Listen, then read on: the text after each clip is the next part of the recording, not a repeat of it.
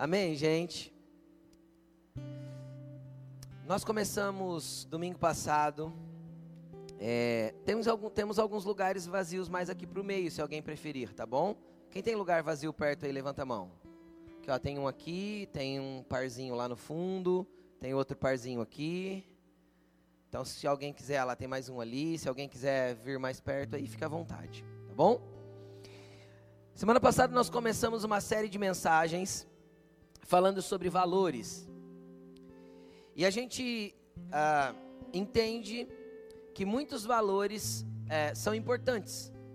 Né? A gente falou semana passada, todos nós temos valores.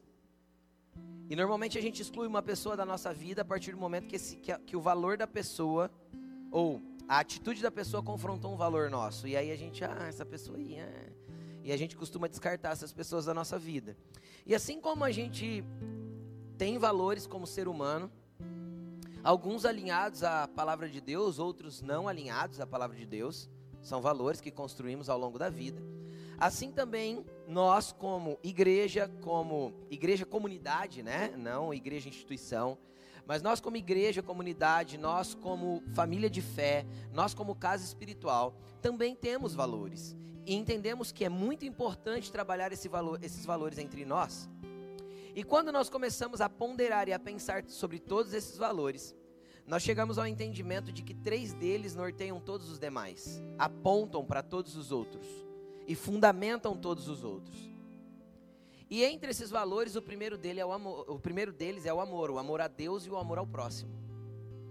Se eu amo a Deus e amo o próximo, eu consigo desenvolver uma série de valores a partir disso.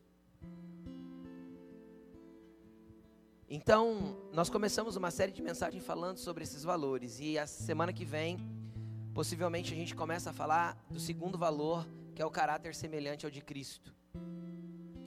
E por último, nós vamos falar sobre a, a Bíblia como soberana verdade. E vamos trazer um entendimento sobre isso. Mas vamos lá. Relembrando o que foi falado a semana passada, para quem não esteve aqui, eu aconselho muito, muito você entrar no YouTube, pegar o culto de domingo passado, dia 3, e assistir a mensagem. De verdade, a mensagem foi tão impactante para mim que eu, eu assisti ela de novo. Porque eu vi a necessidade de eu ser ministrado por aquilo que ministrei. Entendem? Porque eu sei que muita coisa foi eu sei que a maioria das coisas foi flu, fluiu na hora pelo Espírito. Não foi eu que preparei. Quem entende o que eu estou falando? Então eu, eu te aconselho muito a ouvir a mensagem da semana passada, onde nós falamos sobre o inexplicável amor de Deus. E é realmente o amor de Deus é inexplicável, imensurável, incompreensível. Qualquer, qualquer sinônimo que a gente coloque um i na frente para ficar imensurável é, é o que é o amor de Deus para nós. E aí a gente descreve esse amor. E é interessante que a semana passada a gente se baseou em alguns versículos, em vários versículos, mas eu quero relembrar com você rapidinho dois versículos. Primeiro é João 3,16.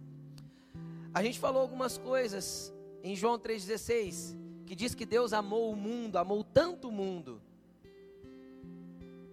que deu seu Filho unigênito para que todo aquele que nele crer não pereça, mas tenha vida eterna. E é interessante que a gente achou alguns princípios muito interessantes nesse, nesse versículo, presta atenção aqui. Primeiro que Deus amou o mundo. E quando a gente pega essa palavra mundo no grego, ela, ela é a palavra cosmos. Então Deus amou todo o cosmos, todo o cosmos, como Deus amou o meu microcosmos. O meu, a minha perspectiva de mundo. Deus ama a minha existência, Deus ama a minha vida, a sua vida individualmente. Preste atenção, Ele é um Pai amoroso que cuida de cada detalhe da sua vida. Se nós nos permitirmos sermos amados e abraçarmos esse amor. E a gente entendeu também que o princípio de Deus é dar, porque Ele deu seu Filho único para acolher uma multidão de filhos sobre a terra. E a gente também entendeu que todo aquele que nele crê tem vida eterna, plantada aqui. Tudo isso por causa do amor. E aí a gente encerrou a semana passada lendo 1 João 1 João 3,16, o endereço é similar.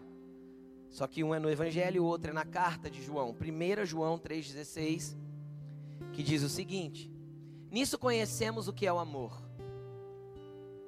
Jesus Cristo deu a sua vida por nós e devemos dar a nossa vida por nossos irmãos.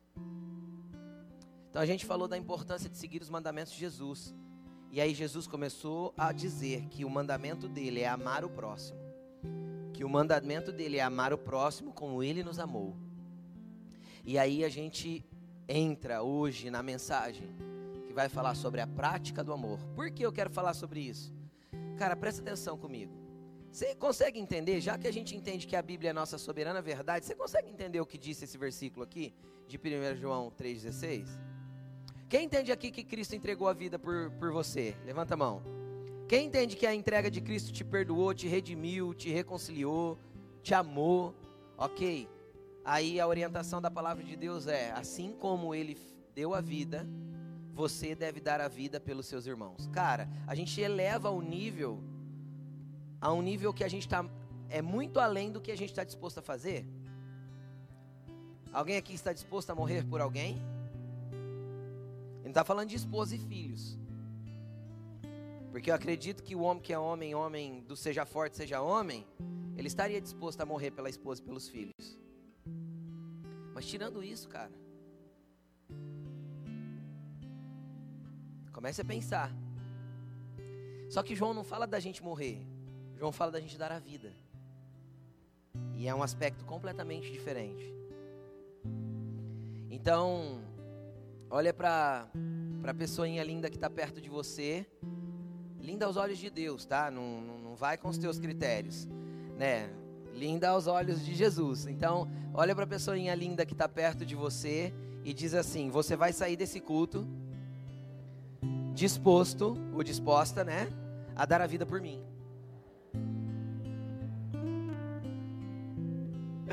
Amém, gente? Louvado seja Deus. Nós vamos começar fazendo a leitura de um texto. E é bem uma leitura mesmo, porque o texto é autoexplicativo, é só ler que entende.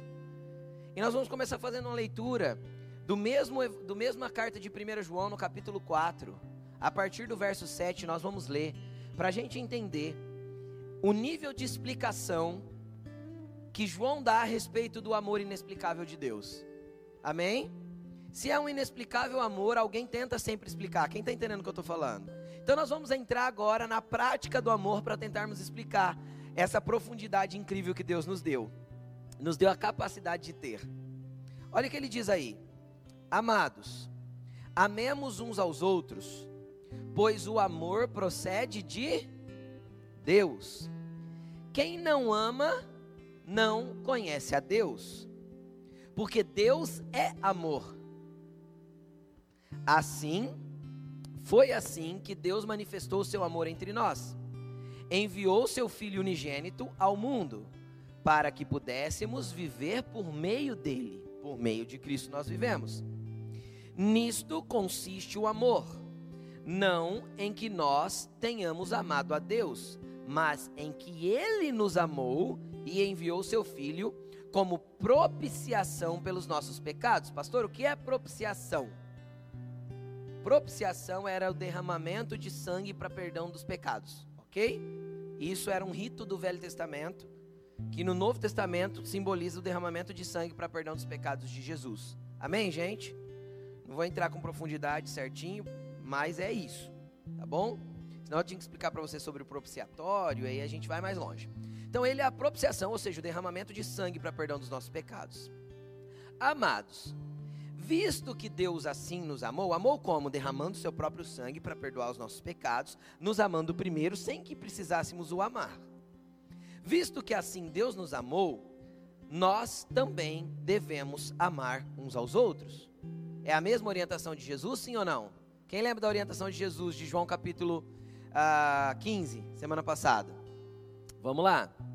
Ninguém jamais viu a Deus. Se amarmos uns aos outros, Deus permanece em nós e o seu amor está aperfeiçoado em nós. Como que Deus aperfeiçoa o amor dele em nós? Quando a gente ama as pessoinhas. Vamos continuar lendo, deixa aí, Isa. Gente, e deixa eu te explicar uma coisa. Quem aqui conhece uma pessoa amável? É fácil de estar perto, é gostoso. A pessoa é amável. Quem conhece? Agora, quem conhece uma pessoa não amável, difícil, irritantezinha, difícil de estar perto? Quem conhece? Deixa eu te explicar uma coisa: o amor de Deus é aperfeiçoado em nós com as pessoinhas, principalmente essas difíceis de amar. Por que aperfeiçoado? Porque tudo aquilo que eu exerço mais, eu aperfeiçoo.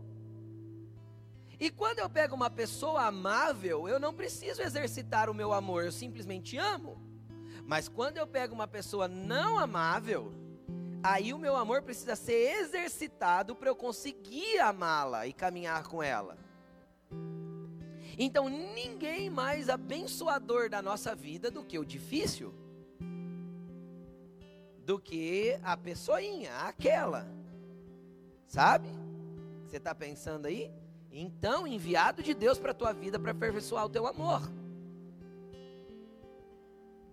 Então, se você entende um pouquinho do que eu estou dizendo, você vai pensar agora: obrigado, Jesus, pela pessoinha. Eu vou amar ainda mais, Jesus, porque eu sei que o Senhor está desenvolvendo e aperfeiçoando o meu amor. Vamos continuar. Então, então você entendeu que as pessoinhas é presente de Deus para nós? Você acha que é fácil de te amar?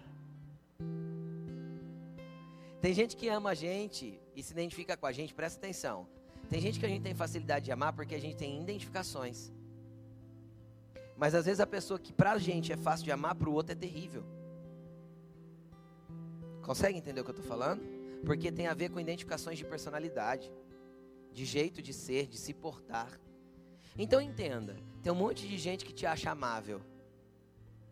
E tem um monte de gente que te considera, te considera a pessoinha. Entendeu? Por que isso, pastor? Porque somos seres humanos. Se todo mundo fosse igual, Jesus não tinha criado pessoas com identidades próprias, com propósitos próprios. Ele tinha criado uma fila de produção e feito robozinhos. Foi assim que Jesus nos fez? E Jesus é tão doido, tão doido no que ele faz, que ele pega um pouquinho do DNA do meu pai, um pouquinho do DNA da minha mãe, mistura e com uma mistureba doida faz a gente. Quem entende o que eu estou falando? E aí no Brasil é pior ainda, né, gente? Não é? Se tem um país que é uma salada de fruta, é uma mistureba, é nós, né? Não é, gente? Aqui é literalmente a exemplificação de povo de toda raça, língua, tribo e nação veio parar no Brasil, juntou e deu os brasileiros. Olha que benção. Né? Tanto que a gente não luta com discriminação. Eu acho que é muito pouco. Tem, mas é, é uma quantidade de, de idiotas que tem por aí que é muito pequena. Porque a gente é um povo mistureba. Não tem nem como falar. Quem entende, Quem entende o que eu estou falando, gente? Então, eu sou branquelo, mas eu tenho primo em primeiro grau que é negro. Primo, primo, primo, filho da minha tia e do meu tio. Por quê? Porque a gente é misturado.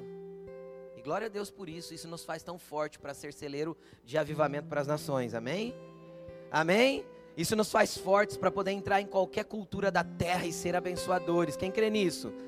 Amém? Mas vamos continuar a leitura do texto.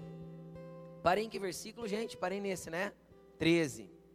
Vamos lá. Sabemos que permanecemos nele e ele em nós, porque ele nos deu o seu espírito. Você pode dizer um amém? E vimos e testemunhamos que o Pai o enviou, que o Pai enviou o seu filho para ser salvador do mundo. João era uma testemunha ocular, né? Ele viu e ouviu, literalmente.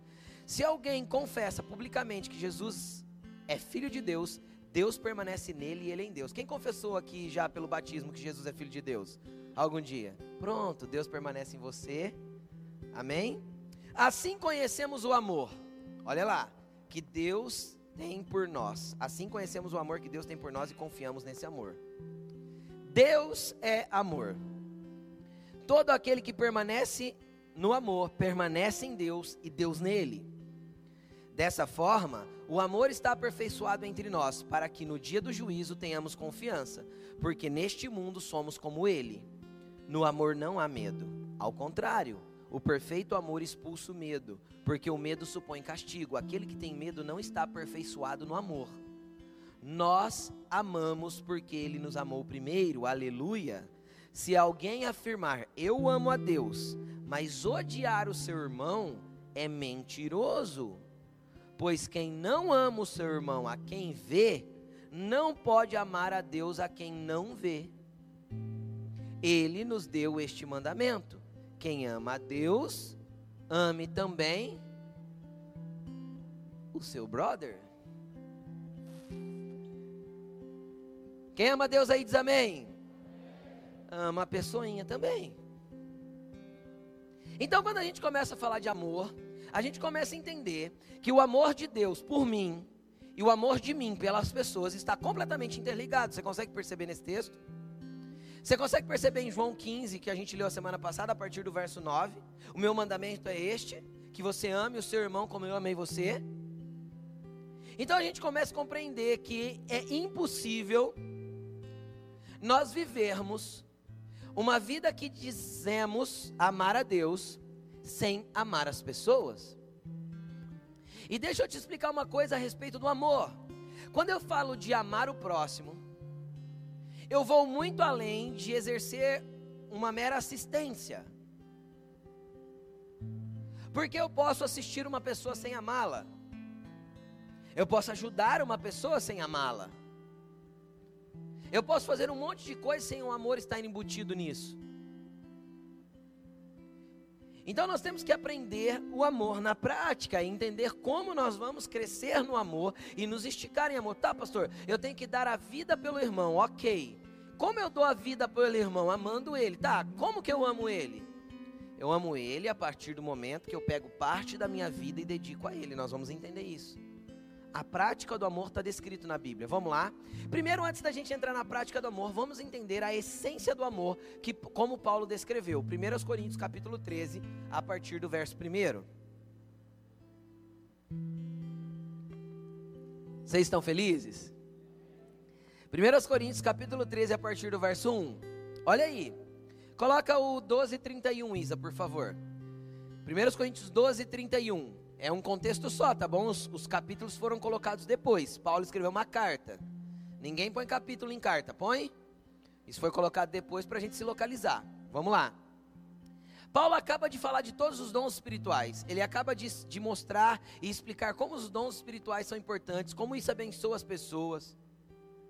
E aí ele fala assim: ó, entretanto, busquem com dedicação os melhores dons. Então o que ele está dizendo? Cara, dom espiritual é para a igreja mesmo. Pode buscar que, eu, que Deus vai dar. E aí ele pega e fala assim: ó, passo agora a mostrar-lhes um caminho ainda mais excelente. Então o que, que ele está falando? Dom espiritual é bom, gente? É bom falar em línguas? Sim, claro. É bom ter o dom de curar, dom de profecia, dom de revelação, dom de, de expulsar demônios, dom de, de discernimento de espírito, dom de tantos dons espirituais que tem, dom de administração, dom de liderança, dom de, de, de hospitalidade. É bom ter dons espirituais, gente? Sim ou não? Sim, isso vai abençoar o coletivo, isso vai ser, é bom ser usado por Deus, é glória, é aleluia. Amém? Aí ele fala assim: ah, mas agora eu vou mostrar para vocês algo melhor. Vamos subir o nível. Vamos para algo mais excelente. Cara, se dons espirituais eu consigo subir o nível, significa que isso é muito importante. Quem consegue entender o que eu estou falando? Se os dons, os presentes do Espírito Santo, que já é algo maravilhoso, Paulo fala assim: ó, agora vem cá, vamos para algo mais excelente agora. Vamos subir um pouco o nível da coisa. Aí ele pega e começa a falar, 13 1. Ainda que eu fale a língua dos homens e a língua dos anjos, se não tiver amor, serei como um sino que ressoa ou como um prato que retine. Olha só o que ele está dizendo: ainda que eu seja poliglota, consiga falar todas as línguas entre os homens, e ainda que eu tenha dons espirituais a ponto de falar a língua dos anjos, se eu não tiver amor, eu só vou fazer barulho? Porque um sino, ele faz barulho, e algum tempinho depois acabou o barulho do sino. Se eu pedisse para o Gilmar bater no prato ali, quanto tempo fica ressoando esse prato a ponto da gente ouvir? Alguns segundos? E o que, que isso nos mostra? Isso nos mostra que muitas vezes as pessoas se, apegam a homens que se manifestam nos dons. Preste atenção no que eu vou falar. E eu não estou falando que isso é ruim. Pelo contrário. Os dons espirituais são coisas poderosas e nós queremos isso para esta casa. Quem crê? Amém. Eu também creio. Eu quero que nós sejamos completos em dons espirituais. Cada um com aquilo que Deus determinou, mas que nós sejamos usados em todos eles. Ok. Mas às vezes a pessoa é tão cheia de dons, ela vem e faz barulho, ela vem e manifesta um monte de coisa, e o povo chora, e o povo é tocado. E deixa eu fazer uma pergunta bem simples aqui: quem já esteve numa conferência ou num momento que foi extremamente tocado porque Deus estava usando alguém através de um dom? Deixa eu te perguntar uma coisa com muita sinceridade. Fala para mim o que sobrou aí dentro de você a respeito do dia desse toque.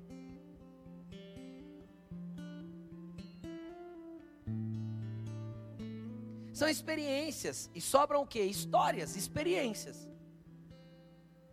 Porque o que constrói a nossa vida, cara, não são os dons espirituais. Porque eles passam, o movimento deles passa. O que constrói a nossa vida é o amor. O que causa marcas profundas é sermos amados e amarmos. Isso muda a história de pessoas para sempre. E aí ele continua dizendo, versículo 2: Ainda que eu tenha o dom de profecia, saiba todos os mistérios, todo o conhecimento e tenha uma fé capaz de mover montanha, mas não tiver amor, nada serei. Cara, eu fico imaginando um profeta nesse nível aí. O cara move montanha, sabe todos os mistérios e tem todo o conhecimento, mas não ama. Aí é onde a gente tem que ficar atento, presta bastante atenção. Com o tipo de ministro que não é ligado a uma comunidade. Vocês vão entender no final que desenvolvimento de amor é só no coletivo. E aí o ministro é o conhecido pregador itinerante.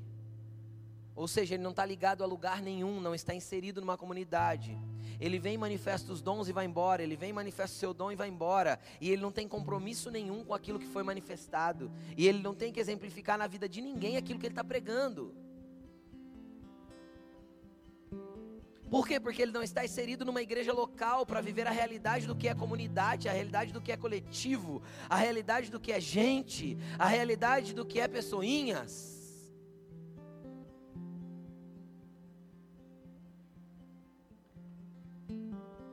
Então eu não acredito na itinerância sem uma casa espiritual na qual eu faço parte. Não só quem me enviou, mas que eu faço parte. Se eu faço parte, eu posso ir. Se eu não faço parte, eu não sei o que é amor. Porque amor só se desenvolve com gente.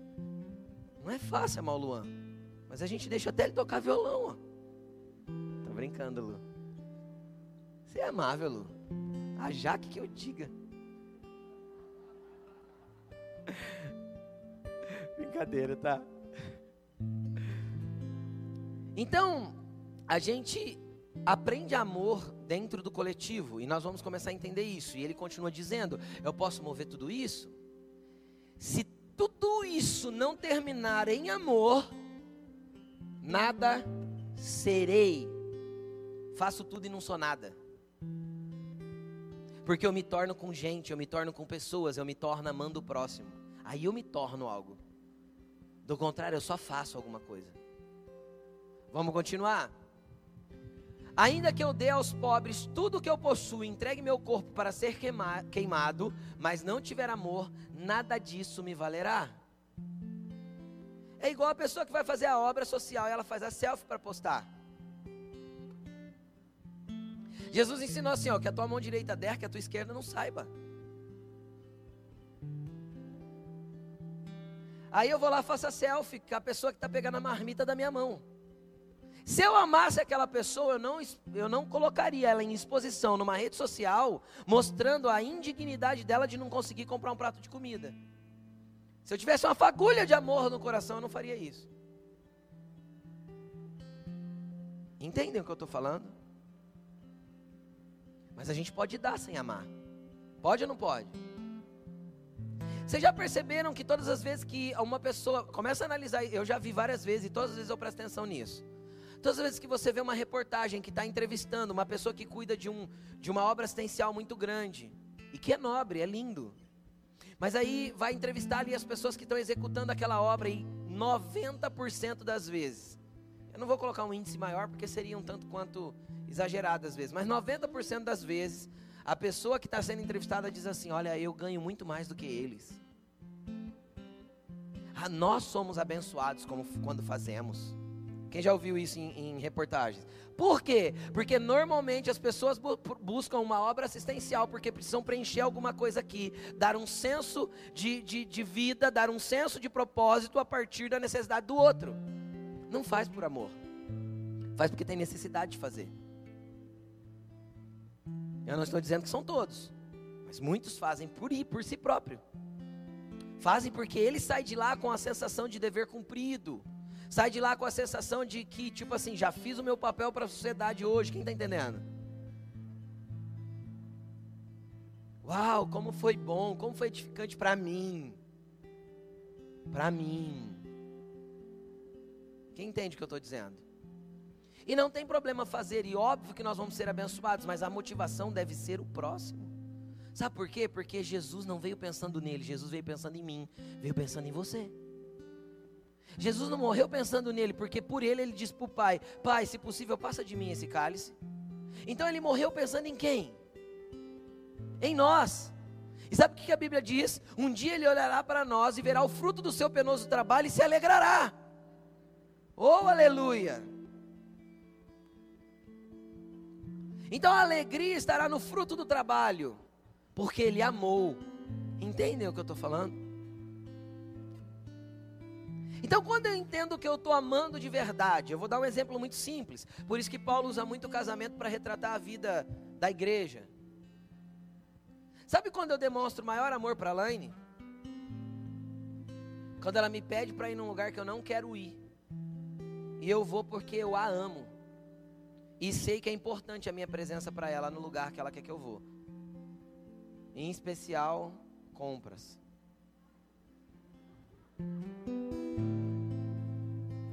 Hashtag odeio. E eu vou. E ela sabe que eu vou. E por que faço? Porque eu a amo. Então, como eu amo o próximo? Como eu, quando eu me dedico e me esforço para fazer algo que eu não queria fazer, porque eu o amo e quero abençoá-lo. Porque enquanto está tudo certo para mim e eu estou sendo abençoado também, cara, não foi nada além do que já é. Eu faria de qualquer forma, eu gosto de fazer. Quem está entendendo o que eu estou falando? Então, quando vai ser a minha demonstração real de amor para o próximo? Quando eu não queria ir ou pelo menos não queria ir naquele momento, é a hora inadequada. E mesmo assim eu abro mão de mim para servir o próximo. Então eu começo a esticar o amor que está dentro de mim para conseguir amar aquela pessoa e derramar a minha ajuda, a minha servidão sobre a vida daquela pessoa. Vocês estão pegando? Estão entendendo? Pô, pastor, não é fácil. Não, cara, difícil foi morrer na cruz. Quando eu faço isso, o que, é que eu estou compartilhando com essa pessoa? Vida. Você pega um pouquinho da tua vida que você não queria dar para ela e você dá mesmo assim. Então aí eu entendo quando João diz assim, ó, assim como Jesus deu a vida por nós, dê a vida pelos irmãos. Não era para você morrer por ninguém, Jesus já morreu por nós. Entenderam? Você não precisa morrer por ninguém, Jesus já morreu por nós. É para dar a vida para o irmão. Eu lembro que teve uma vez que Jesus ensinou algumas coisas assim para mim, eu demorei bastante para aprender essas coisas. E ainda estou aprendendo, a Laine sabe. Eu lembro que a gente morava numa casa e a gente tinha um, um vizinho é, que ele tinha uma deficiência. Ele tem a deficiência, que ele não é mais nosso vizinho. E aí eu me propus para ele, né? Assim que a gente se conheceu, pegou amizade, eu falei para ele, olha, qualquer coisa que você precisar com relação às coisas da casa, pode me chamar. E é interessante assim, que eu não ligo, por exemplo, de fazer uma pequena manutenção, eu não tenho dificuldade com isso. Né? Lá em casa não precisa de marido de aluguel. Aleluia. Aleluia. Então, homens que não sabem disso, vem para seja forte, seja homem, porque você tem que aprender a usar a ferramenta também. Você vai casar. Vamos lá, continuando. Aí, né? Né, gente? Trocar a resistência do chuveiro, pelo amor de Deus, tem que chamar o marido de aluguel, né? Misericórdia, né? Mas vamos continuar. Olha, eu acabando com o serviço dos maridos de aluguel. Vamos lá, vamos continuar. E aí, é interessante que ele, algumas vezes ele me chamou, trocar uma lâmpada. Uma vez eu fui colocar aquele kitzinho de coisa de banheiro, sabe? Para ele e tal. Mas o problema era os momentos que ele me chamava. Só momento que eu não podia. Sabe? Sabe aquele momento que você termina tudo e às vezes vai ter um tempo para você? Era naquela hora que ele vinha. Entende? E aí, o que, que eu fazia? Ia. E servia. E aí o nosso amor vai sendo esticado, porque apesar de eu não ter problema em servi-lo nesse aspecto, o momento para mim era inadequado. Quem entende o que eu estou dizendo? E assim Jesus vai ensinando a gente a amar. E assim Jesus vai movimentando o amor. E vai esticando o amor. E vai aperfeiçoando o amor conforme a gente leu. Mas vamos voltar. Isso eu já li, né? Quatro. O amor é paciente. Agora ele vem afirmando que o amor é. O amor é paciente. Então, quando você está de estupim curto, o que você vai buscar de Jesus? Paciência? Hã? Fala comigo. Um, dois, três. Você vai buscar amor. Senhor, você está acabando minha paciência tão rápido porque eu não estou amando o suficiente, porque o amor é paciente. Senhor, me ensina a amar mais. O amor é bondoso. Quem tem bondade gosta de fazer o bem. Não faz só porque precisa ser aplaudido por alguém. O amor, agora, agora eu quero que você preste bastante atenção. Quem é de Rio Preto ou região diz aqui um amém bem forte. Não inveje, não se vanglorie, não se orgulha. Por que eu perguntei se você é de Rio Preto? Eu vou, eu vou dar dois aspectos para ficar claro. Vamos falar do aspecto cultural primeiro. Rio Preto tem uma cultura de individualismo, egoísmo e soberba. Rio Pretense é aquilo que o mundo chama de bairrista. Nariz em pé. Se ele conquistou, é meu e o seu é problema seu. Isso é do Rio Pretense. Não converse com o vizinho, tem dificuldade de ajudar o vizinho a empurrar o carro. Se o carro, o pneu do vizinho furou, fica escondido dentro de casa, espera ele arrumar para depois sair. Isso é Rio Pretense. Quem já morou fora sabe do que eu estou falando. Não sabe o nome do vizinho. E é realidade. Eu não sei se você sabe desse dado, mas a nossa cidade sempre está em terceira, segunda e terceira melhor cidade para se viver no país. Isso gera orgulho. Vou levar mais uma. Não sei se você sabe desse dado, mas Rio Preto é a cidade per capitamente com o maior número de condomínios fechados no Brasil. Per capita, por habitante. Por quê? Porque a gente se tranca atrás dos muros e que se explode o muro lá fora, o mundo lá fora. Isso tem a ver com, van, com inveja, com vanglória e com orgulho. Vou dar mais um passo. Rio Pretense não desce nível. Ele se endivida, mas não abaixa o nível de vida. Começa a analisar, você vê se não é isso que a nossa cultura é. Estou falando de cultura. Agora vamos para o lado espiritual. Isso tem a ver com o principado que atua sobre a nossa região. É um principado de arrogância, soberba, orgulho, que vai gerar inveja, que vai gerar competição. É um principado que atua na nossa terra. Aí a gente pega os índices de, os índices de, de criminalidade, são baixos.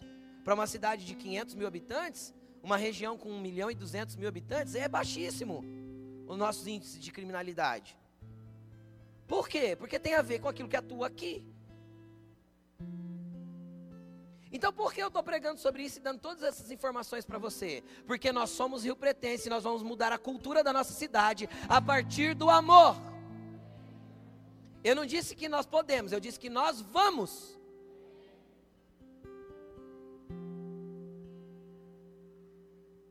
E quem vai junto com a gente, dá um glória a Deus bem forte. Então deixa eu te explicar: o amor não inveja, não se vangloria, não se orgulha, não compete com o outro, não se acha melhor que o outro. O amor serve. Nós vamos entender isso ainda. O amor lá na prática. 5. 13, 5. Não maltrata, não procura os seus interesses, não se ira facilmente. Quem é nervosinho aqui? Só eu e eu mais uma meia dúzia? É pecado ficar irado? Não, não é pecado. A Bíblia diz assim: ireis, mas não pequeis. Então não é pecado ficar irado. Então quando você ficar nervosinho, o que, é que você faz? Sai de perto, engole, digere, perdoa, volta e faz certo. Pegou? Porque o amor não se irrita facilmente.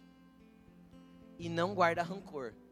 Se alguém tem dificuldade de liberar perdão, ainda não foi aperfeiçoado no amor. Precisa aprender e entender sobre isso. Amém, gente?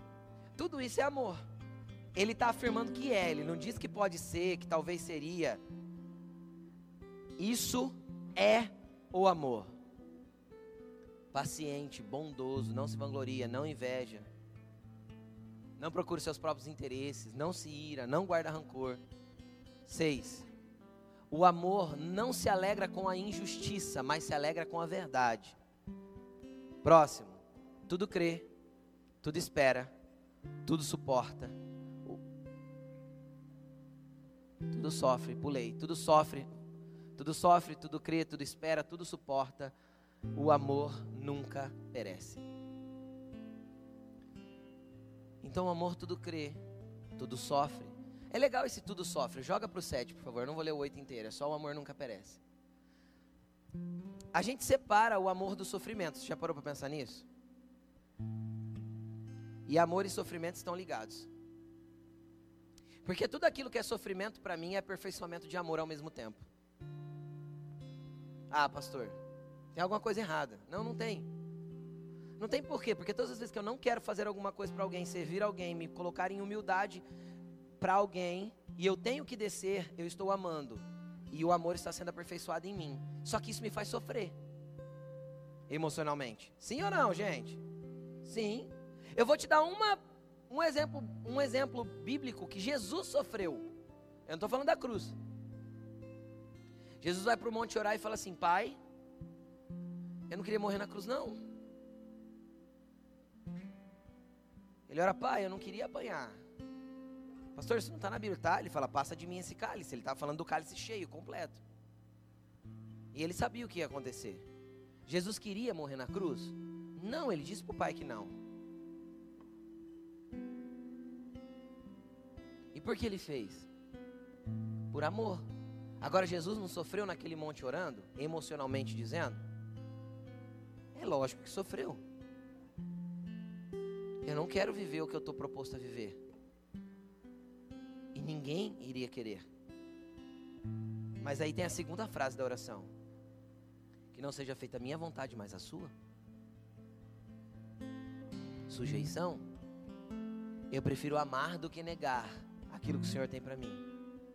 Então, todo desenvolvimento de amor dentro de nós, indiscutivelmente, vai gerar um incômodo ou um sofrimento. Por quê? Porque eu vou ter que negar o eu para servir. Eu vou ter que negar o eu para me incluir. Eu vou ter que negar o eu para participar. Eu vou ter que negar o eu para me envolver. Amém, gente? Vamos lá, continuando. Agora que a gente definiu o que é o amor, a gente entendeu o que o amor precisava ser. Agora a gente definiu o que ele é. Agora vamos ver o amor na prática. O que e como nós vamos expressar o amor? Filipenses 2, versículo 1. Olha aqui que interessante, Filipenses 2, 1.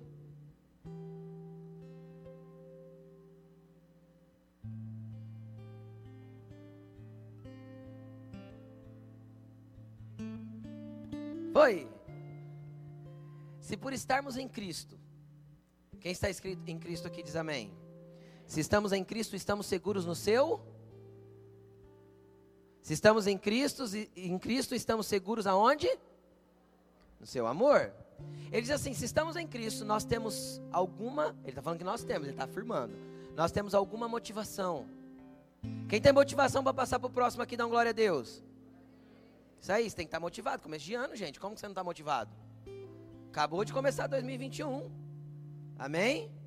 Se alguém tem alguma motivação, alguma exortação de amor, alguma comunhão no espírito, alguma profunda afeição e compaixão, completem a minha alegria, tendo o mesmo modo de pensar e o mesmo amor, um só espírito e uma só atitude. Ele está falando, cara, se envolvam, vocês precisam ser parecidos.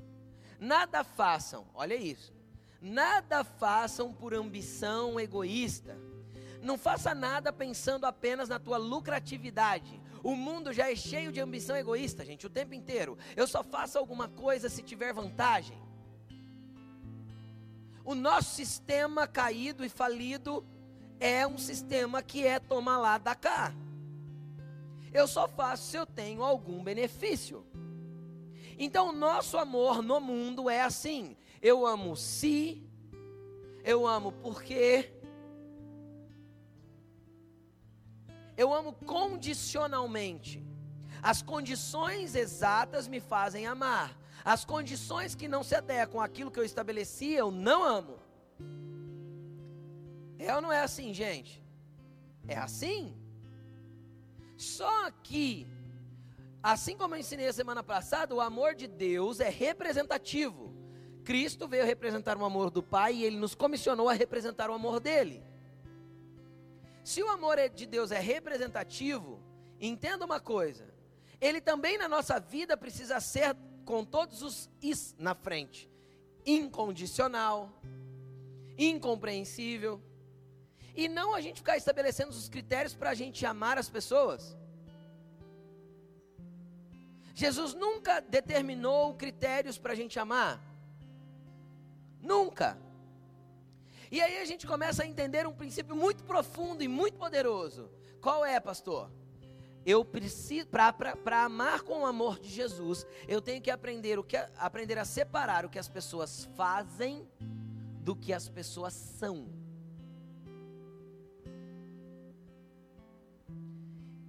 E quando eu começo a separar o que as pessoas fazem do que as pessoas são, eu consigo amá-las. Dando um exemplo muito prático, muito comum nos nossos dias. Cara, a gente não tem problema nenhum, nenhum, em amar o homossexual. Jesus ama ele igualzinho ama eu. Só que a gente condena a prática do homossexualismo porque a Bíblia é nossa soberana verdade e a Bíblia condena.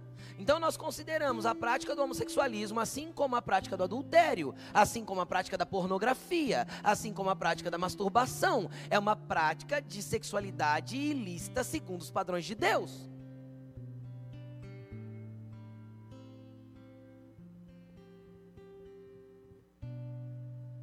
Só que a gente derrama amor fácil quando algum homem confessa pra gente que está vendo pornografia. Não, cara, Deus vai te libertar disso, não sei o quê. Só que aí chega uma pessoa com trejeitos homossexuais, a gente, a gente descarta. Onde está o amor nesse negócio? Quem entende o que eu estou falando? Então, que fique claro: todos são amáveis.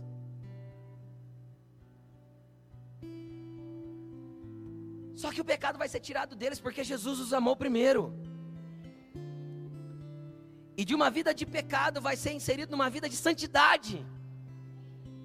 E de uma vida de prostituição e adultério vai ser inserido numa vida de santidade e castidade para Deus. É isso que a gente crê. Do contrário, o evangelho não faz sentido. Se eu linko o pecador ao seu o, peca, o pecador ao seu pecado e condeno o pecador por causa do pecado dele, eu excluí o amor. Porque eu saí de uma posição de amor para uma posição de juízo e condenei. Normalmente nós não buscamos justiça, nós fazemos juízo, condenando as pessoas a partir do que elas fizeram. Amém, gente? Estão entendendo ou não? Vocês conseguem acompanhar esse raciocínio comigo? Jesus te amou, você estava limpinho, puro, santificado quando Ele te amou? Quando Ele te alcançou, você não tinha pecado nenhum, nenhum erro, você estava 10, top. Santo, anjo, quase anjo, né? Já tinha auréola, faltava as asas. De tão santo que estava. Ou Jesus te achou bêbado, jogado na esquina de um bar, lascado, todo torto, desarrumado. Como que Jesus te encontrou? Entende o que eu estou falando, gente? Então é assim que nós vamos encontrar muitas pessoas. Você pode crer nisso? Você, você crê nisso? E aí ele fala: Não façam nada por ambição egoísta ou por vaidade, mas humildemente considerem os outros superiores a si mesmos. Isso é o amor na prática. Por quê? Porque quando eu considero o próximo humildemente, quando eu tenho uma atitude de humilde, o que é, atitude de humilde, pastor? A gente tem uma visão distorcida de humildade nos nossos dias. Quem aqui já usou o termo assim, ah, ele é uma pessoa de condição humilde? Você já usou esse termo? Pobre? É isso. É isso. Gente, tem pobre muito humilde e tem pobre arrogante. E tem rico muito humilde e tem rico arrogante. Soberbo, orgulhoso. Tem ou não tem? Tem. Então humildade não tem nada a ver com condição social. Nenhuma. O que, que significa a palavra humildade na Bíblia? Ela significa, ela significa o seguinte: colocar-se abaixo de. A, a tradução no dicionário Strong é rebaixar-se.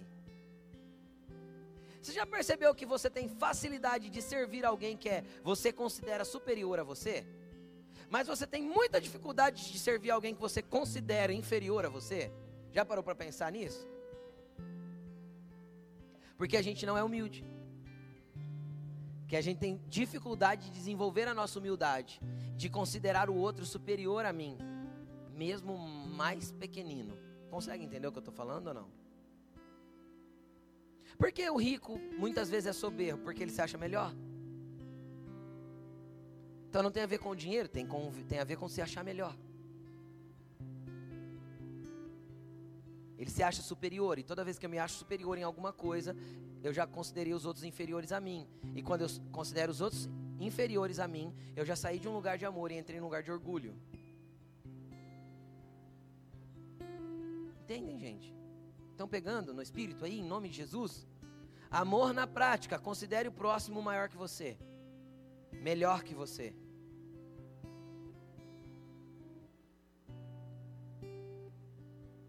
Vamos continuar, versículo 4. Cada um, isso é muito poderoso. Cada um cuide não somente dos seus interesses, mas também dos interesses dos outros. Aí começa a servidão a partir do amor. Então não cuide só do que é teu. E não está falando que é para você não cuidar do que é seu. Deixa eu te explicar uma coisa muito simples. Jesus quer que você descanse? Sim. Jesus quer que você tire férias? Se alegra com isso? Claro que sim. Jesus é nosso Pai. Quem está entendendo o que eu estou dizendo? Jesus se alegra quando você tem um tempo com a tua família? Sim. Jesus se alegra quando você prospera nos seus negócios? Se eles não forem fraudulentos, sim. Se eles estão dentro dos padrões da palavra de Deus, sim, claro que sim. Ele é pai, ele quer te abençoar, ele quer te ver bem. Qual o pai que não se alegra com o filho avançando? Vocês estão entendendo, gente? Então Jesus ama isso, mas ele está falando: não cuide somente do seu interesse, mas cuide também do interesse do próximo. Então, dentro da sua agenda abarrotada, dentro de tudo que você faz, tem que ter espaço para amar, demonstrando em atitudes um amor prático demonstrando em atitudes pegar um pouco da sua vida e dar para o outro. E quando a gente está falando de dar vida, a gente está falando de dar tempo, de dar atenção, de dar ouvidos, de dar carinho e abraço, de dar dedicação, de dar orientação, de realmente dedicar tempo. Então a gente está expressando o amor na prática. O amor na prática é dedicação de vida. O, o, apóstolo João deixou claro isso no primeiro versículo que a gente leu lá. Dê a vida aos irmãos. Então, se a gente fosse soletrar amor na prática, você soletraria T-E-M-P-O. Tempo dedicação de vida ao próximo, dedicação de tempo para servir. Como? Humildemente, considerando ele superior a você. Estou aqui na posição de te servir agora. Entenderam, gente? Amém? Vocês ainda estão felizes? Aí ó o que ele diz no 5. Seja a atitude de vocês a mesma de Cristo Jesus. Porque foi assim que ele nos serviu. Aí, se a gente pegasse os próximos versículos, é o que eu citei a semana passada: que, embora sendo Deus, ele não considerou que o ser igual a Deus era algo que ele deveria se apegar, mas desceu, se fez homem como homem, se fez servo, como servo foi para a cruz. Por isso, Deus o exaltou. Agora, deixa eu te explicar uma coisa: o que passa na nossa cabeça, de mero mortal, numa sociedade tão competitiva, de tanta disputa, de tanta competição, Entenda uma coisa: princípio do reino de Deus não é competição, princípio do reino de Deus é cooperação. Entenderam? Os princípios do reino de Deus não há, no, no reino de Deus não há competição, no reino de Deus só há cooperação. Então o que, que acontece? Quando a gente começa a olhar e ver que a gente precisa cooperar com o irmão, naquilo que ele está precisando, necessitando, a gente precisa se colocar em condição humilde, em, condição menor para servi-lo. Do contrário, a gente não vai conseguir. Só que a nossa mente vai nos levar ao contrário. Porque no mundo que a gente vive, cara, se colocar numa posição inferior significa derrota. E quando você está por cima, você está no topo, você está vencendo. É ou não é assim? Mas nós não somos desse mundo, nós somos do reino de Deus. E os princípios do reino de Deus não batem com os princípios desse mundo. Aí eu começo a entender por quê. Quanto mais Jesus desceu, mais ele foi colocado em nível de autoridade. Princípio espiritual, isso tem até uma palavra minha no YouTube que chama autoridade. Você pode assistir que você vai entender. Quanto mais você desce, mais Deus te engrandece. Isso é princípio do reino de Deus. Quanto mais você se rebaixa, mais você se torna humilde, mais você se coloca na condição de servo, mais Deus te exalta. Mais Deus te abençoa, mais Deus te leva a lugares altos. Quem leva? Deus não tem a ver com o que a gente faz. O que a gente faz é amar. Amar na prática e servir. Vamos para o último versículo? Atos 2:42.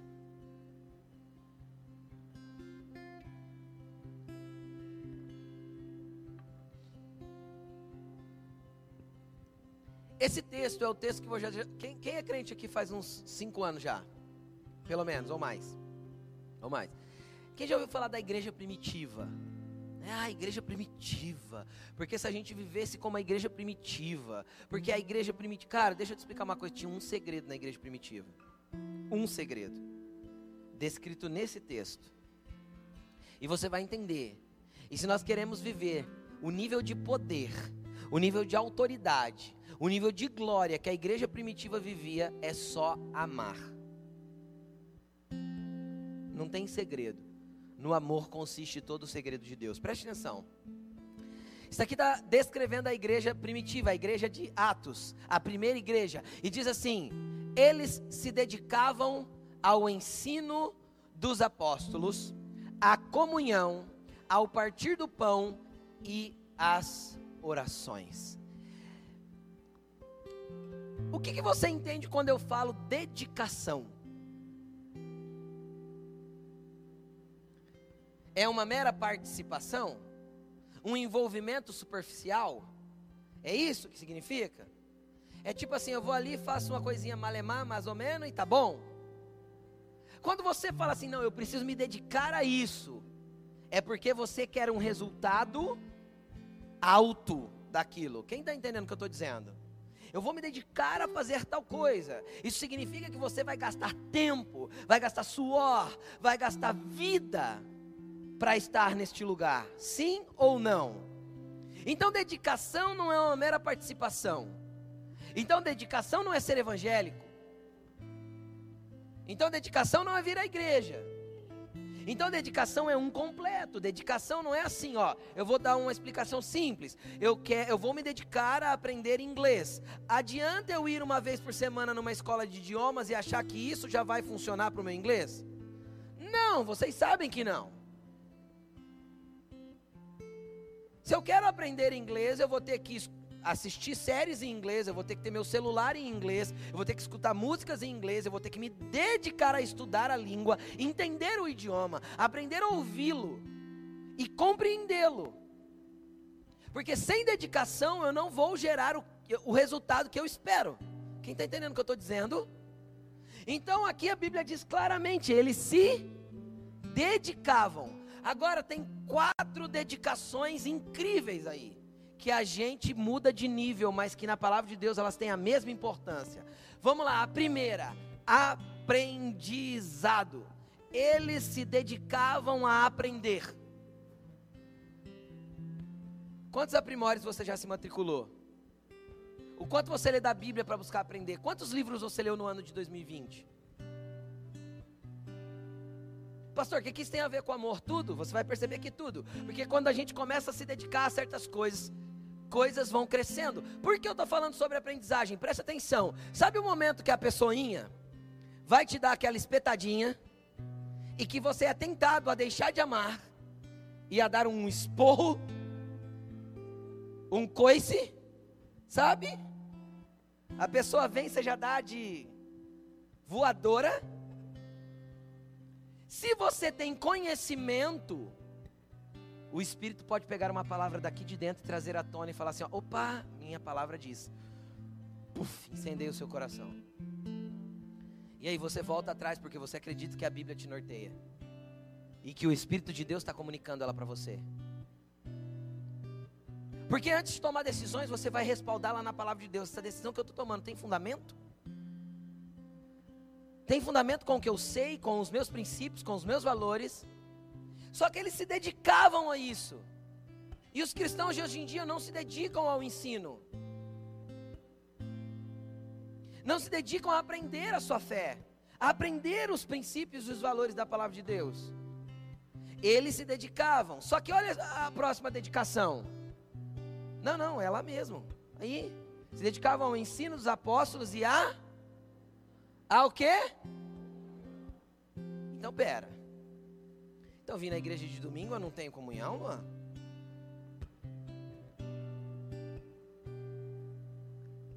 Cara, você está sentado a um metro e meio de distância da pessoinha. Acabou o culto. Preste atenção no que eu vou falar. Acabou o culto. Cada um vira as costas, vai embora para sua casa. Só cumprimenta dois ou três que já conhece. Vamos ser sinceros, isso é dedicação à comunhão? Ou isso é o individualismo e o egoísmo rio pretense? Comunhão precisa ser intencional, forçada, dedicada. Então é assim: não te chamaram para o rolê, cria um e chama. Não te chamaram para o churrasco, não fica de mimimi. Cria um, marca na tua casa e leva a galera lá. Comunhão é dedicação, e dedicação esmera tempo, vai demandar tempo. Ninguém vai ter comunhão numa família de fé, vindo para a igreja e parecendo Batman na hora de ir embora. Joga a bolinha de fumaça e desaparece.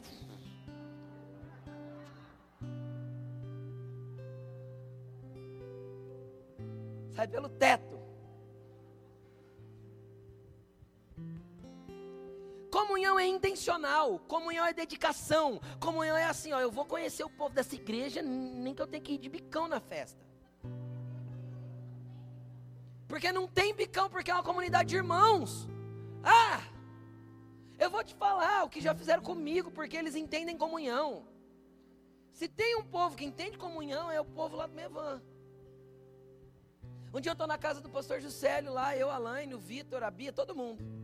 Levantamos domingo de manhã e o pastor Juscelio falou assim: hoje a gente vai almoçar numa chácara, não sei o que, não sei o que. Ah, legal. É aniversário do Samuel, filho do pastor Luiz Hermínio. Falei, você está louco, pastor? Não vou para o aniversário do Samuel sem ser convidado? Para, Medina, você está comigo. Falei, é daí que eu estou com você, cara. Não vou, não. Falei, nem presente para o menino eu tenho. Ele falou, dá dinheiro, quer presente melhor que dinheiro? Separa cinquentão aí, dá para o menino. Falei, pastor, não vou, eu fico aqui. Ah, larga a mão, sou. Aí sabe o que ele falou? Cara, não tem problema, não vai ter, você vai ser muito bem recebido. E fomos. Aí ele falou assim: aqui, pastor Luiz já chegou com 10 pastores na minha casa e falou assim para mim: olha, eles vão dormir aí com você. Você acha que ele vai ligar e eu levar você, que ele já conhece no aniversário do filho dele, mas nunca. Porque existe uma comunidade, uma família. Conseguem entender o que eu estou dizendo? Cara, a gente tem um senso de ficar bravo com tudo quanto é coisa, só porque não convidaram a gente para ir para o lanche. Depois do culto. Arma você o lanche, velho. Chama as pessoas. Vai junto, cutuca o outro que está indo. Fala, vocês vão? Eu quero ir com vocês? Ai, pastor, isso é feio. Não, isso é se dedicar à comunhão. Eu falo sério. é dedicar-se a estar com o próximo. E eu vou te falar, eu não sou desses caras não. Estou aprendendo agora, tá uma luta, uma guerra contra eu. A Laine é da galera. A Laine, enquanto tem gente, ela tá. E eu fico assim, vambora, nega. Vambora, nega. Vambora, nega. Porque eu com galera tenho prazo de validade. Eu estou sendo sincero. Aí o que eu estou aprendendo? Deus está me arrebentando e me quebrando e me deixando incomodado para ser diferente. Por que Ele está fazendo isso? Porque nós vamos conduzir esse povo a ser um povo diferente, que se dedica à comunhão. Agora parou na comunhão? Qual que é o próximo dedicação aí? Partir do pão, nego. Sabe o que é partir do pão? Partir do pão é assim, ó. Hoje de manhã eu estava numa reunião com o Wilson Cadene. Nós acabamos lá e falou assim: Nossa, o que, que a gente vai comer lá em casa? O Wilson falou assim: Vamos lá para casa, vocês comem o que nós tem. E tava top.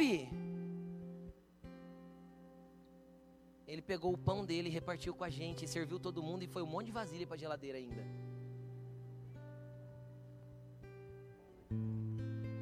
Só que a gente não faz isso, fica pensando assim: Ah, a casa está suja. Aí vai ter cocô do cachorro na entrada da casa. Com coisa que a tua é diferente da minha.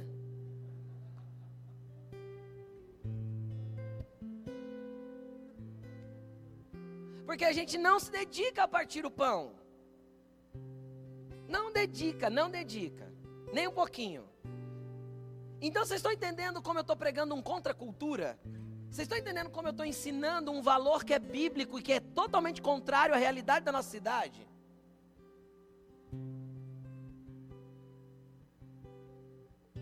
Aí a mulher ainda tem aquela frase, aí não repara não, que a casa está bagunçada. Se não tivesse falado, ninguém tinha reparado. Agora, já que você falou, vou reparar. Onde está bagunçado? Não é? Então, cara, ele vem o último, a comunhão, a partir do pão e as. Oração é importante, gente? Momento de secreto é importante? Não é? Vigília é importante, gente? E, ensina, e aprender é importante? E comunhão? Agora, agora eu quero que você coloque nível de importância para mim. Qual que você colocaria com mais importância aqui, depois o segundo, o terceiro e o quarto? Naturalmente a gente colocaria a oração em primeiro lugar, o ensino em segundo, a comunhão em terceiro, eu acho, e partir do pão deixa por último, né? Porque é mais difícil. Só que eles se dedicavam igualmente às quatro coisas, e as quatro são espirituais. As quatro, as quatro coisas têm o mesmo poder de transformação. As quatro coisas têm o mesmo poder de mexer comigo. A gente, eu fui para Itajaí essa semana lá na Primícias e a gente ficou numa casa. A gente estava em 12 ou 13 pessoas numa mesma casa. E aí teve um dia lá que acabou o culto, né? E a gente voltou para casa e começou o culto, era tipo umas, acho que era quase 8 horas e acabou perto das 11 e meia. E aí a gente voltou para casa. Cara, chegamos lá meia-noite, 15 para meia-noite. Os caras foram acender churrasqueira. falei, vocês é doido? Não, não, vamos fazer churrasco. Então, cara, nós fizemos churrasco, nós fomos para a mesa, nós ficamos comungando das coisas de Deus e eu fui dormir, era quase 5 horas da manhã. E aprendi muito na mesa. Agora, o que é mais espiritual? Eu estar tá lá no culto orando e adorando? Ou a comunhão intencional que a gente teve depois do culto? O que é mais espiritual? Quem está entendendo o que eu estou dizendo, gente? tem o mesmo nível de importância para Deus e tem o mesmo nível de importância para o teu desenvolvimento espiritual, tem o mesmo nível de importância para levantar uma igreja gloriosa parecida com a igreja primitiva. Isso era o segredo deles, está tudo aqui, em um versículo.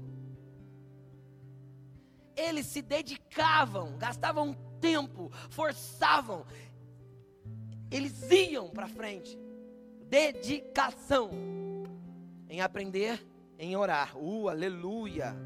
Como é espiritual essa igreja. Eu vou dar mais um testemunho para vocês. Sexta-feira teve a confraternização. Estou falando de mim, tá? Para você entender que eu não sou diferente de você, beleza? Amém? Então vai. Sexta-feira teve a confraternização da casa de oração, numa chácara. Aí eu tinha chego de viagem na quinta-feira, quase 11 horas da noite. E sexta-feira eu corri o dia todo, porque tinha um monte de coisa para resolver. cheguei em casa às 7 horas da noite. E estava marcado lá, acho que 7 e meia, se eu não me engano. Eu, não, chegamos em casa às 6 e pouco, eu ainda tinha coisas para fazer. Eu fui terminar 8 horas da noite, para vocês terem uma ideia. Aí, a Laine falou assim: Você vai no churrasco hoje? A primeira resposta que eu dei: Não quero. Porque eu não quero, porque eu fiquei a semana inteira fora de casa, eu queria meu sofá.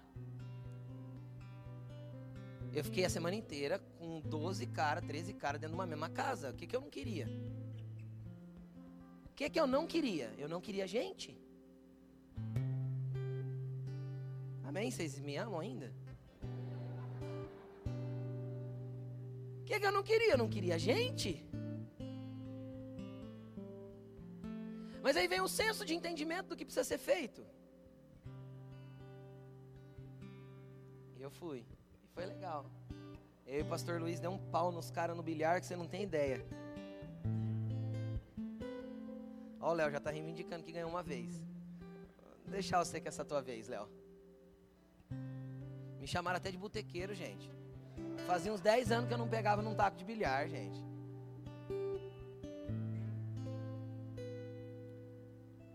E a gente saiu de lá 15 para as 2 da manhã. E a Laine não queria ir embora. E eu já estava dentro do carro com o carro ligado e ela lá batendo papo.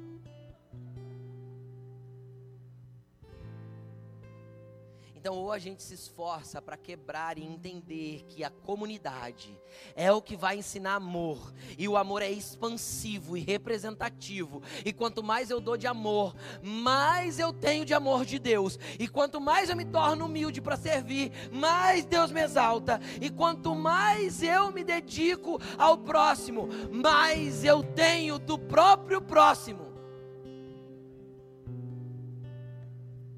Se nós aprendermos a ter comunhão, cara, você, pode, você vai poder ligar 5 horas da manhã para alguém e falar assim, cara, estou precisando de você, ô mano, agora, vamos embora. Quem está entendendo o que eu estou dizendo? Porque a gente desenvolveu intencionalmente comunhão. Agora deixa eu te explicar uma coisa. Não dá para ser um grupinho fechado de comunhão.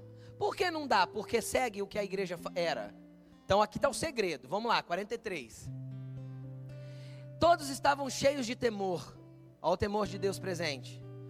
Muitas maravilhas e sinais eram feitos pelos apóstolos. Ou seja, viveu aquilo, os sinais vão acontecer. dedicou-se ao ensino, à comunhão, a partir do pão e as orações, isso aqui começa a acontecer, o temor cresce no coração da igreja. Os sinais começam a vir. Só que a gente acha que a oração e a palavra já tá bom. Sem gente, a gente não é gente. Pegou o mistério? Sem gente, a gente não é gente. Vamos continuar? Todos criam, todos que criam, mantinham-se unidos e tinham tudo em comum. Unidade só é gerada por uma igreja que se dedica à palavra, à comunhão, ao partir do pão e à oração. Então vamos continuar. Vendendo suas propriedades e bens, distribuíam a cada um conforme a sua necessidade. Então, tenho necessidade no meio da comunidade, quem tem que entender? Nós, a comunidade. Vamos continuar. Todos os dias continuavam a reunir-se no pátio do templo, eles iam na igreja também. Ó. Partindo o pão aonde? Viu? Nas suas casas tinha rango. E junto participavam das com alegria e sinceridade de coração para finalizar, aí vem o segredo. Aí vem a coisa maravilhosa.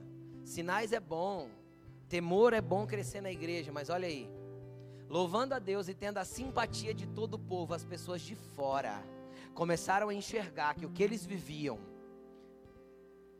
era tão apaixonante que valia a pena entrar. Pegou o que eu estou querendo dizer? Sabe quando as pessoas vão querer entrar no Evangelho, no Cristo que você conheceu? E fazer parte da comunidade que você pertence, quando elas verem que faz sentido ser parte de uma comunidade, quando elas verem que existe amor realmente embutido, que existe comunhão verdadeira, que existe partilhar de pão verdadeiro, cara, ou a gente sobe. O desafio de 2021 para esta casa é romper com a cultura rio pretense e elevar o nível de amor a níveis que nós nunca experimentamos.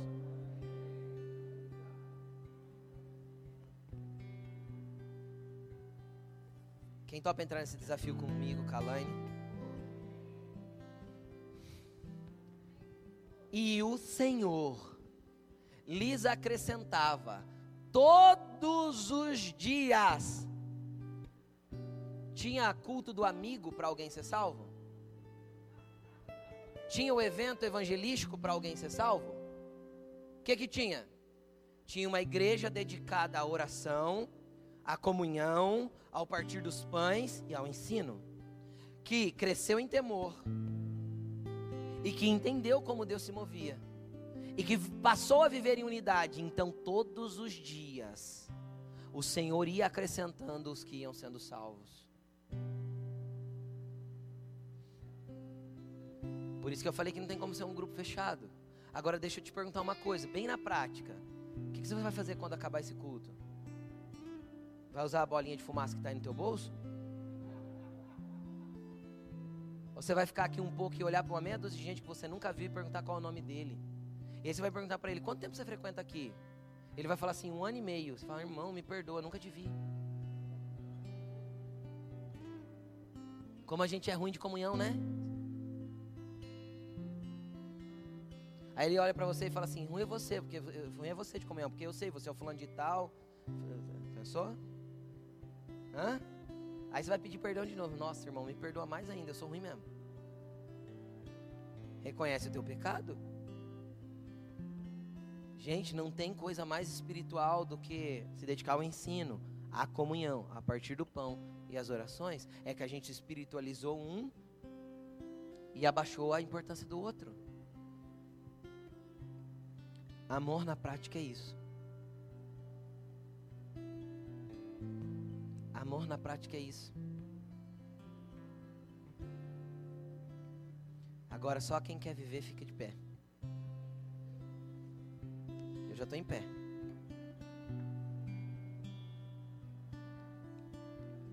Vai ficar em pé?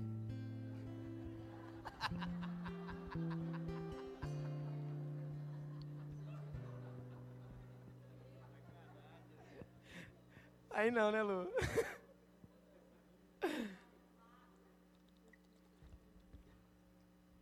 Tô perseguindo o Lu para ver se ele ainda me ama. Passei a pessoinha dele hoje. Cara, o que, que você vai orar? Senhor, me ensina a amar. Esse é o amor na prática. Então, legal, eu recebi o amor de Deus, como foi ensinado a semana passada. Uau, você derramou sobre o meu coração, tive uma experiência incrível. Cara, mas e aí, o que eu faço com isso? O que eu estou fazendo com isso? Como isso está sendo derramado para o próximo?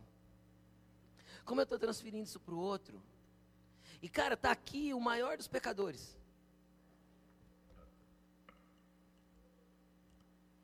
Porque eu vou ter que me aprender a dedicar como você.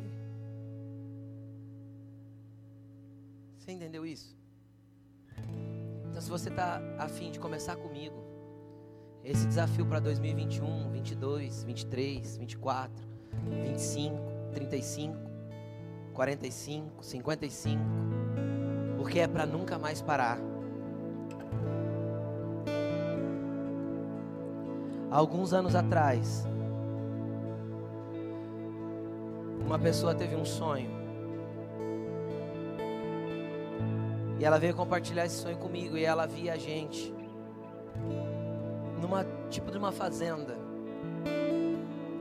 E caiu uma chuva muito leve, muito gostosa, aquela chuva que é gostoso brincar nela. E ela falou assim para mim, pastor, o interessante não era o ambiente, nem, o que, nem, o, nem a chuva, mas o que eu estava sentindo no sonho. A gente era muita gente, mas muita gente. Só que o sentimento de unidade era muito grande. Éramos muitas pessoas, mas a gente estava junto.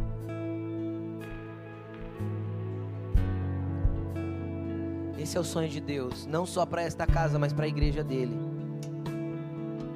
Só que para isso a gente tem que aprender a relevar mais, amar mais, não fofocar Entender que as pessoas têm debilidade sim, fraqueza sim, dificuldade sim, mas elas são amáveis. E por que são amáveis, pastor? Porque Jesus as amou e as ama. Por isso eu também as considero amáveis. Isso é uma é quebrar a nossa cultura de egoísmo. Deus quer uma igreja dedicada à comunhão e a partir pão, do, ao partir do pão, assim como está dedicada à palavra e à oração. Ao ensino e à oração. Agora Jesus vai ter isso de nós e ele vai encontrar nessa cidade um ambiente que possa ser um exemplo para todo o povo de Deus Será que Jesus, olhando esta terra, ele vai encontrar justos aqui, justificados pelo sangue do Cordeiro e vivendo as verdades do Evangelho? Nós vamos avançar para esse ambiente. Então você já entendeu que você não pode ficar fora de um gari. E que você precisa forçar e se dedicar à comunhão. E aquele irmão que você acha chatão, convide ele junto, porque no monte de legal é mais fácil, é mais fácil o chato se tornar legal porque tem um monte de legal do que o contrário. Então, se você se acha tão legal e seus amigos são legais também, põe o chato lá no meio. É impossível que a maioria não convença o chato de que ele é chato. Só pela atitude que você tem de amá-lo. Quem está entendendo o que eu estou dizendo? Ninguém é descartável para Jesus, Jesus não deixa ninguém para trás. E a gente tem 350 mil pessoas para ganhar nessa cidade. Ou, oh, estou falando com você. A gente tem 350 mil pessoas para trocar com esse amor. A gente tem 350 mil pessoas nessa cidade para tocar com esse amor. Vamos começar entre nós, porque será irresistível. Porque o amor de Deus é irresistível. Porque o amor que está aqui, está aí, está aí dentro é irresistível. Porque a nossa dedicação será irresistível.